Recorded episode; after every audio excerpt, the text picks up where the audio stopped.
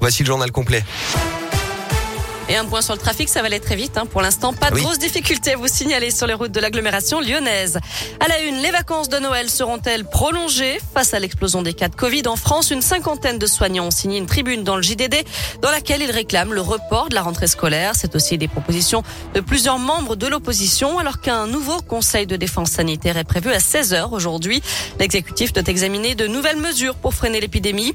Couvre-feu le 31 décembre, fermeture des bars ou des restaurants, renfort du pass sanitaire. Ce sont des pistes de réflexion, tout comme la réduction de la période d'isolement des cas contacts pour éviter la paralysie du pays. Retour à Lyon, un homme blessé au couteau dans le premier arrondissement. Les faits sont produits mercredi dernier dans la matinée. Un homme de 17 ans sans domicile a été transporté à l'hôpital. Les témoins avaient pu décrire la scène, permettant aux policiers d'interpeller un suspect de 25 ans.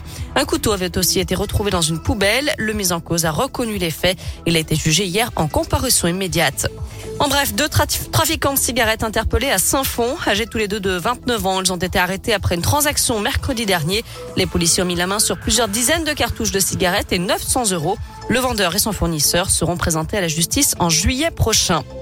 Chargé par un sanglier, il se tire une balle dans le pied. Un chasseur a été blessé hier matin à Priet, dans l'Ain. Selon le progrès, il aurait voulu se protéger lorsque l'animal lui a foncé dessus. Il a tiré, mais a manqué sa cible. La balle s'est donc logée dans son pied. Allez, on ouvre la page des sports avec du foot. L'OL se dirige-t-il vers sa pire saison depuis le début des années 2000 après leur match nul face à Metz, un partout hier soir à Dessine.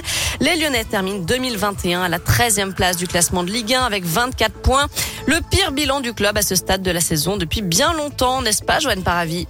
Oui, l'OL n'avait plus connu pire classement à mi-parcours depuis la saison 95-96 avec une 15e place et 21 points inscrits après 19 journées. Les Gones qui avait terminé la saison à la 11e place du championnat. Alors bien sûr, il reste du temps pour remonter, mais force est de constater que les Lyonnais sont aujourd'hui plus loin du podium que de la zone rouge et il reste sur une série de 5 matchs consécutifs sans victoire, pas digne d'un prétendant au podium. Ajoutons à cela les problèmes de violence en tribune, le départ précipité du directeur sportif Juninho cet hiver et vous vous retrouvez pas loin de ce qui sera peut-être la pire saison du club de ces deux dernières décennies.